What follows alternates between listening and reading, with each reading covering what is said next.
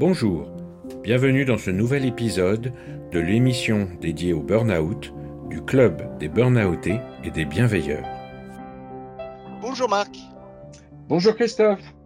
Alors aujourd'hui, nous avons la chance d'accueillir Michel Amélie Favre qui nous a contacté il y a quelques temps sur LinkedIn. Bonjour, bonjour Michel Amélie. Bonjour Michel Amélie. Bonjour Marc, bonjour Christophe, vous allez bien? Très bien. Très bien, merci. Alors Michel Amélie, on est très content de te recevoir euh, aujourd'hui pour ce, pour ce podcast. Comme on le fait à chaque début de podcast, ce que l'on aime bien, c'est présenter nos intervenants aux personnes qui nous écoutent, de manière à ce qu'on fasse un petit peu plus connaissance.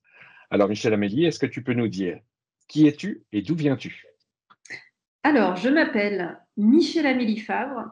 Je suis l'auteur du livre Les opportunités de l'inattendu, qui est paru en janvier 2021 aux éditions Duno. Euh, J'ai fondé euh, le laboratoire d'idées et d'inspiration LOXO, qui propose une aide à la réflexion sous la forme de mentorat accessible à tous, c'est-à-dire auprès des professionnels et des particuliers, pour accompagner euh, les transformations, les orientations et les changements.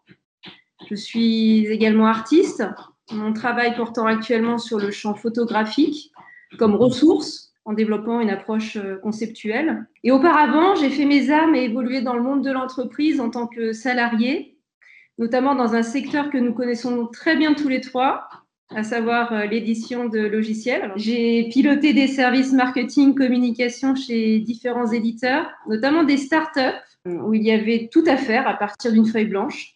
J'ai toujours eu beaucoup d'autonomie euh, dans le cadre de mes fonctions en tant que salarié. Et si on remonte encore dans le temps, euh, je suis diplômée de Sciences Po Grenoble et de Grenoble École de Management après une classe prépa euh, Hippocagne. Bon, à l'époque, j'hésitais avec des études de philosophie et aujourd'hui, je la retrouve euh, d'une autre manière. Et si on remonte encore un petit peu, mais bon, ça, je partage encore aujourd'hui, hein, je, suis, je suis fière d'être aixoise et savoyarde comme Mathieu Ricard. Voilà, un grand monsieur que j'apprécie énormément et que j'admire beaucoup. Très bien. Alors dis-nous, tu as vécu une expérience très singulière, on n'en parle pas beaucoup, euh, même si ça touche de plus en plus de personnes. Alors nous, évidemment, on connaît le burn-out, on, on a interviewé d'ailleurs des gens qui ont fait des burn-out aussi, mais aujourd'hui, on va parler du brown-out. Marc, est-ce que tu peux nous rappeler un petit peu ce que c'est justement ce fameux brown-out c'est un concept qui a été euh, mis en lumière par euh, un Américain, euh, David Graber, euh, en 2013. En fait, il partait du travail qu'il avait fait autour de ce qu'on appelait les bullshit jobs. Voilà, c'est un sujet que l'on a traité d'ailleurs dans, un dans un article. Et donc, il voulait dénoncer les, dangers des métiers inutiles. Et donc là-dessus, il a publié euh, quelques articles sur euh, ce que l'on appelle aujourd'hui le, le burn-out. Alors on peut le définir comme étant un, manque de sens en fait dans son travail quotidien, le fait de faire des tâches répétitives et souvent absurdes et, non stimulantes. Voilà, donc euh, on est encore dans un cas différent de ce que l'on connaît dans le burn-out et le bore-out. Michel Lamédi, peux-tu nous raconter un petit peu justement comment ça s'est manifesté chez toi, ce fameux burn-out? Je travaillais dans un département fusion-acquisition sur des opérations de croissance externe et j'étais la N-2 du président d'un groupe français. À la base, c'est un poste que je convoitais. Je voulais prendre un petit peu plus de hauteur et de réflexion. Ça m'a pris deux ans quand même pour préparer mon évolution dans l'entreprise. Et finalement, ça a été une erreur, euh, je dirais fatale, je ne sais pas, mais euh, je me suis trompée.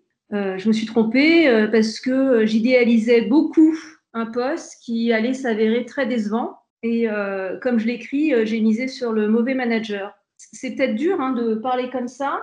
J'emploie parfois des termes un petit peu forts, mais euh, c'est la réalité. En fait, c'était euh, une façon aussi pour moi d'évoluer ce poste, de grandir, de progresser, et au final, ça m'a enterré. Euh, quelque part, euh, alors j'ai beaucoup analysé hein, la situation après, parce que j'ai pris beaucoup de recul par rapport à ça, vous comprenez bien, et, notamment aussi euh, par, par l'écriture, et puis dans le cadre d'un cheminement, on, on, y reviendra, mais en me rapprochant du pouvoir, finalement, en arrivant à un poste qui était hautement stratégique, on m'empêchait de m'épanouir et de me déployer, on me coupait les ailes. On m'a même dit, vous serez une carpe. J'étais bâillonnée, je ne pouvais plus parler et j'avais plus d'équipe à ce moment-là. j'étais très très active et j'ai toujours, encore une fois, été très autonome et très indépendante dans mon travail. Et, là, très vite, à la prise de poste, j'étais pleine d'entrain et mon manager a freiné mes élans de développement, de collaboration, mes initiatives si bien que la perte de sens euh, était à son paroxysme. J'arrivais plus à avancer. Dans mon livre, je prends euh, l'exemple du tableau de Munch, le cri, les deux mains sur, euh, sur les joues et, il crie, on voit la peur, la terreur en fait. Hein. Je pense qu'on peut parler de terreur et, d'affolement. Finalement, ça, je l'ai vécu. Et, j'en parle d'ailleurs, hein. je l'écris. Seul à mon bureau, les mains entre ma tête, je criais intérieurement, mais sans qu'aucun cri ne sorte pour autant. Donc j'étais en souffrance euh, et en détresse complète, hein, et, avec l'impossibilité de me confier dans ma sphère euh, professionnelle. À la fois parce que j'avais un poste qui était au plus près de, du président, j'allais dire, et ça ne se faisait pas finalement, ni même auprès des, ressources humaines. Donc j'étais coincée. Et je voyais pas d'issue. Euh, je voyais pas d'issue, j'arrivais pas à avancer. C'est-à-dire que j'arrivais au travail, mais j'arrivais plus à travailler. J'arrivais plus.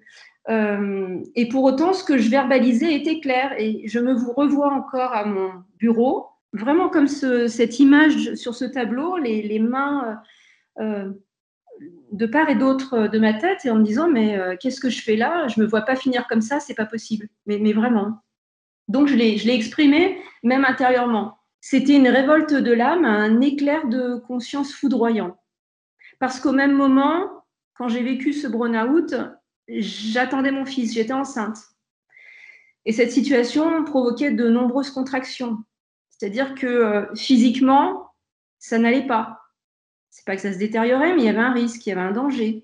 J'ai donc décidé de marquer une pause avant mon accouchement et en prenant un congé parental. Et donc ça, ça a été le début de mon cheminement personnel et en solitaire, j'allais dire. Et euh, ça a été aussi euh, le début de la chute, de tomber dans le chaos et dans l'invisibilité, euh, j'ai appris un mois avant la date de reprise que mon poste avait été supprimé. J'ai donc été mise au banc.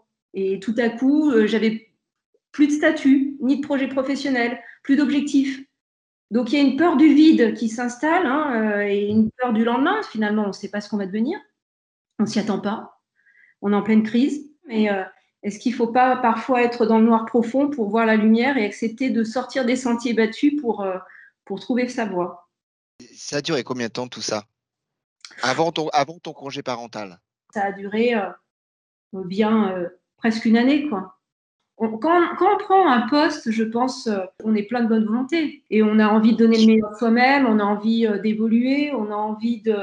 Moi, j'aime beaucoup les challenges, donc effectivement, j'étais pas avare de mes heures de travail. Enfin, je me souviens très bien que je partais euh, très tard le soir, euh, juste avant, en courant d'ailleurs, juste avant que l'alarme se mette euh, et se déclenche. Donc là-dessus, on donne tout et puis au final, on s'aperçoit qu'on est pieds et mains liés et qu'on, en l'occurrence, ça c'est mon expérience, qu'on me, on me donnait des tâches qui n'étaient pas à la limite à la hauteur de ce que j'avais signé. Quoi.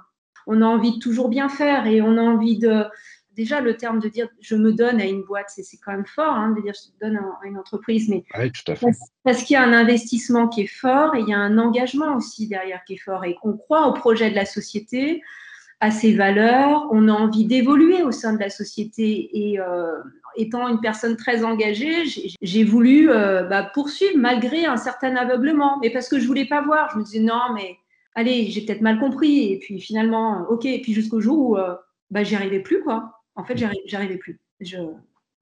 Impossible. Tu nous as dit, on m'a fait payer mon désir de liberté. Le fait de faire payer une certaine liberté, ça a été à un moment donné s'affranchir aussi du conformisme, du, moule de l'entreprise. Il y a à la fois la perte de sens dans son travail, le burn-out, en même temps que euh, quand on est une femme, euh, l'arrivée euh, d'un enfant. Et j'étais à un moment donné où finalement le sens prenait tout son sens, hein, c'est ça. Hein. On cherche du sens. Si bien que donner du sens, ça a été après mon leitmotiv. Euh, quand je me suis fait la réflexion et j'ai pris ce recul, c'était de dire, mais qu'est-ce que tu veux faire? Comment tu veux te rendre utile? Parce que derrière ça, je pense, il y a, on parle des bullshit jobs, il y a l'utilité. J'avais tout donné, en fait, tout investi dans l'entreprise. Hein, et, je m'apercevais cette dissidence, hein, finalement, j'étais dissidente, je sortais du cadre, je sortais euh, du rang en quelque sorte. Et puis ça se faisait pas quand on était cadre de prendre un congé parental. C'était pas tolérable, mais ça a été toléré. Et puis il y a la perte de sens et il y a la désillusion en fait, encore une fois.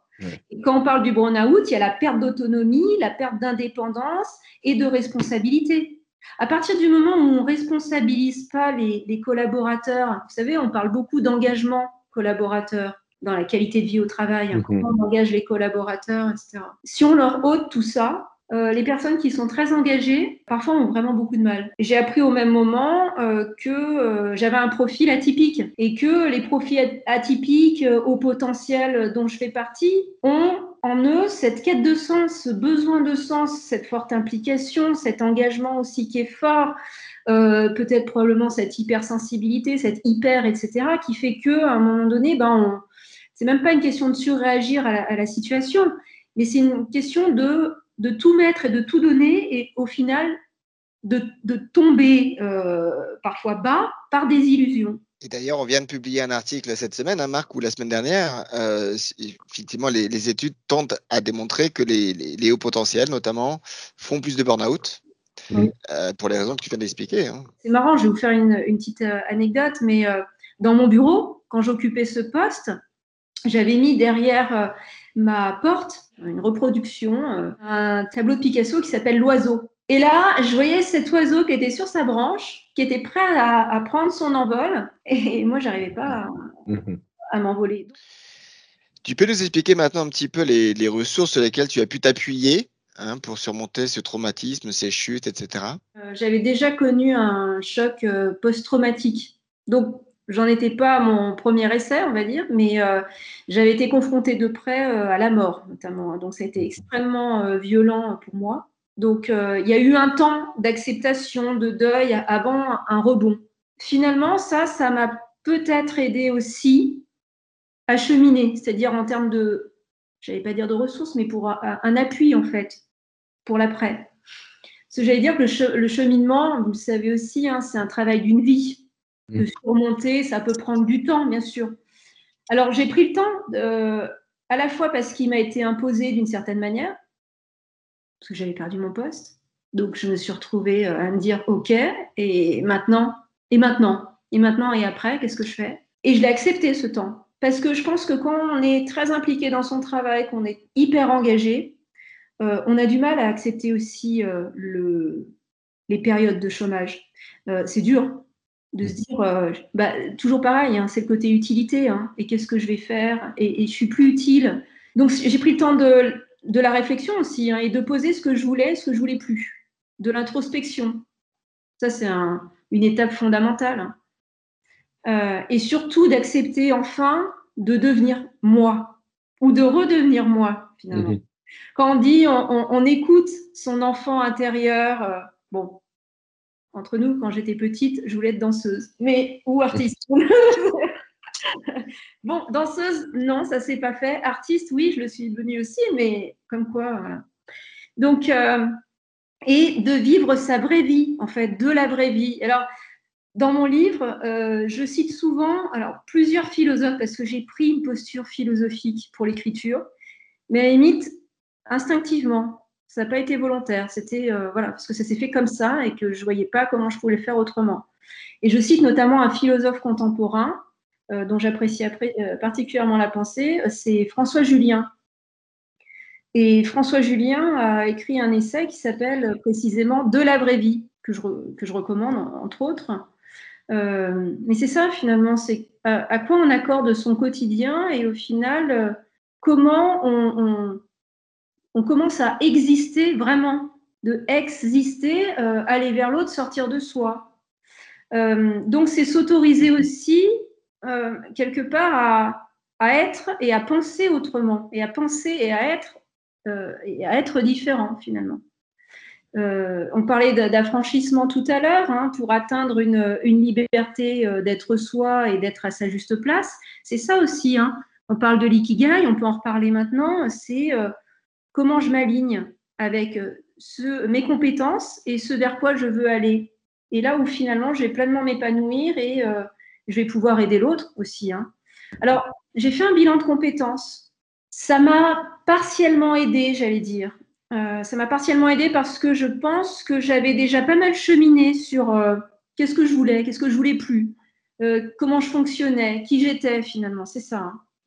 Et ça, c'était le temps aussi de pause hein, que le congé parental m'avait apporté. Donc, sans le savoir finalement dans le congé parental, je préparais l'après. Puis, il y a eu le temps de se jeter à l'eau et de voler de ses propres ailes c'est la peur qui nous paralyse. Mais, mais pour tout, à la limite. Hein. Donc, euh, j'allais dire que les opportunités de l'inattendu sont là pour euh, qui, qui, veut bien les voir. Hein. Mmh. Euh, c'est aussi accepter les mains tendues, oser, voilà, avoir l'audace de tenter et de faire et de se dire bon allez j'y vais et puis après tout bon ben si je me plante ou si je me trompe tant pis au moins j'aurais essayé et je le fais donc vas-y go allez jette-toi à l'eau et voilà Parmi les ressources aussi, il y a, je crois, euh, l'altruisme. On parle beaucoup de l'altruisme, hein. bienveillance, altruisme, etc. Mais sans pour autant galvauder le terme, hein, euh, c'est aussi de se dire que c'est une clé pour avancer, pour rebondir, pour se reconstruire. Encore une fois, pour exister, aller à la rencontre de l'autre. Alors, c'est Jacques Attali qui parle, je crois, d'altruisme euh, intéressé, entre guillemets. Ce qui est bon pour moi est bon pour l'autre aussi, hein, finalement. L'altruisme va permettre de se décentrer euh, en s'engageant pour quelque chose qui dépasse sa propre individualité.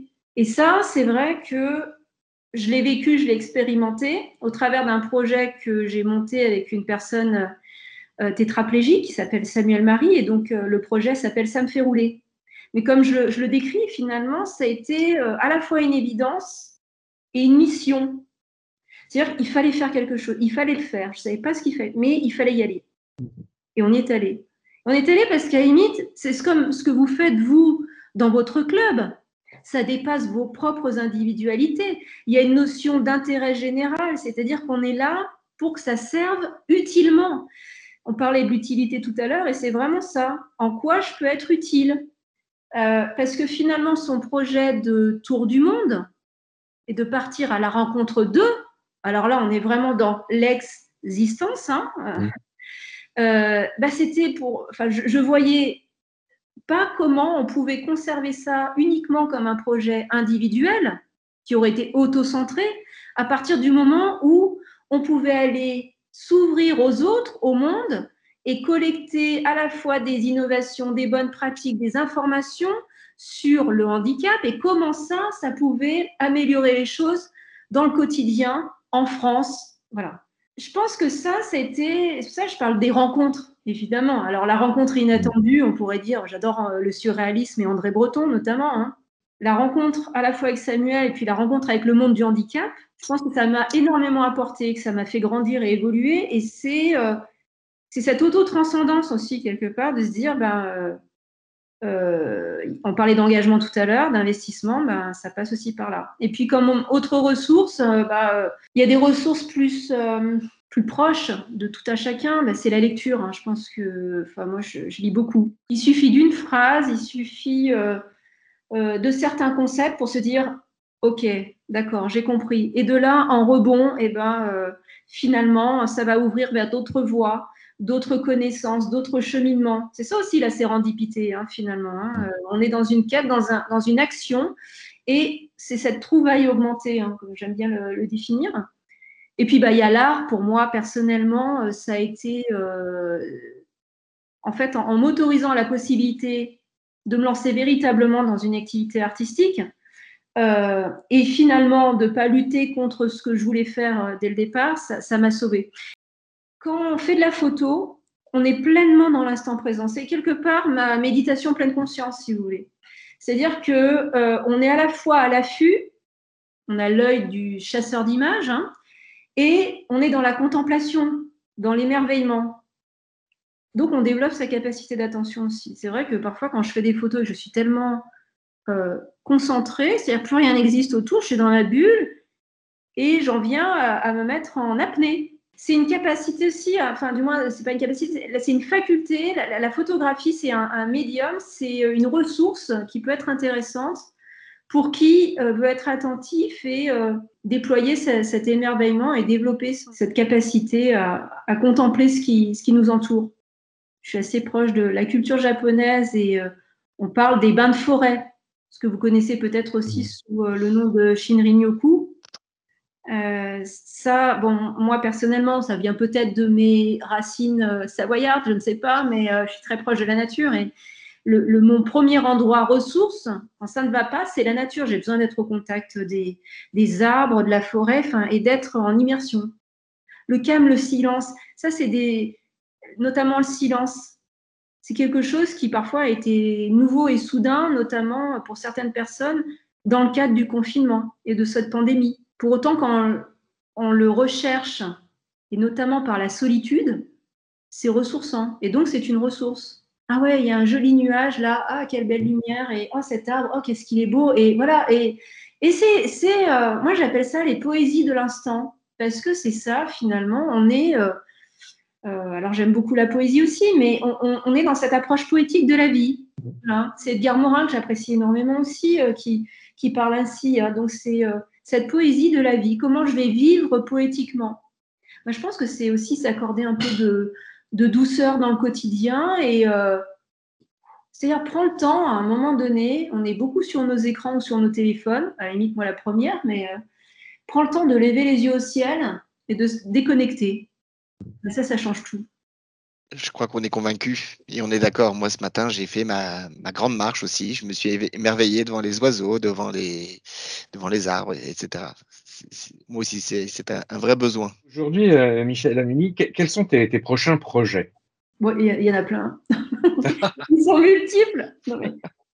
Bah, je, poursuis toujours mes activités de mentorat parce que ça, être euh, au contact euh, euh, des projets et puis, j'allais dire, tout ce qui est recherche d'idées, de brainstorming, c'est quelque chose qui m'anime évidemment quotidiennement. Mais je travaille aussi sur mon prochain livre. donc, il me demande beaucoup de justement de, recherche et, de, de, réflexion actuellement. Et je m'investis aussi toujours beaucoup dans le champ associatif avec une consonance philosophique. Voilà. Euh, sur la, manière dont tout à chacun peut euh, penser par soi-même et pour soi-même euh, dans la cité. Et quel que soit l'âge, à la limite, avec des enfants, des adolescents et puis, et puis des adultes. Quoi. Mais ne serait-ce que de se remettre en mouvement de réflexion et, et de penser, surtout avec des échéances qui, qui vont arriver prochainement et qui demandent notre plus grande vigilance et justement notre plus grande attention et notre plus grande réflexion. En fait, c'est une base euh, et une ressource clé, finalement, l'attention. Et aujourd'hui, euh, effectivement, avec euh, les réseaux, avec un nombre croissant aussi d'informations, d'applications, etc., bah, on n'a plus la capacité d'être aussi attentif parce qu'on notre temps de cerveau disponible est, est focalisé sur, sur ce zapping qui euh, nous volent cette capacité quelque part d'attention. Mm. Et quand on parle d'essentiel, hein, euh, euh, c'est comme ça que je le formulais hein, finalement. Hein, il y a des moments dans la vie où rien ne nous manque sauf l'essentiel. Mm-hmm. Dès lors, cet essentiel est absolument tout. Finalement, comment, voilà, et mm-hmm. qu'est-ce que je veux faire de ma vie en fait? Peut-être se poser, voilà, tout simplement. Prendre le temps, qu'on n'a plus beaucoup. Merci pour ce temps en tout cas. Bah, écoute, je, crois que tu viens de donner une belle, conclusion. Ouais. Non, non, mais c'est une, je pense que c'est une belle conclusion. Michel, Amélie, c'était passionnant. Passionnant. Je pense, que, je pense que tout le monde va être, euh, voilà, ça va, ça va intéresser beaucoup de gens. Euh, un énorme merci. Ah bah, c'est moi qui vous remercie infiniment et euh, vraiment je, je, tiens à vous féliciter pour votre engagement qui est à saluer, vraiment. Merci beaucoup. Et puis, un, des gros avantages, c'est que ça nous permet de faire de très belles rencontres. Voilà, comme aujourd'hui. On se donne rendez-vous autour d'une bonne table. Il va juste falloir être patient. Parce que la mine de rien, je crois qu'on a à peu près 18 ou 19 restos qui nous attendent. Oh là là là là. C'est pas bon ça pour moi. À très vite et Marc, à très vite aussi, cher ami. Oui, merci beaucoup, Michel Mini. Salut Christophe et à bientôt. Quant à nous, nous nous retrouverons bientôt pour un nouveau podcast sur la chaîne du Club des Burnoutés et des Bienveilleurs.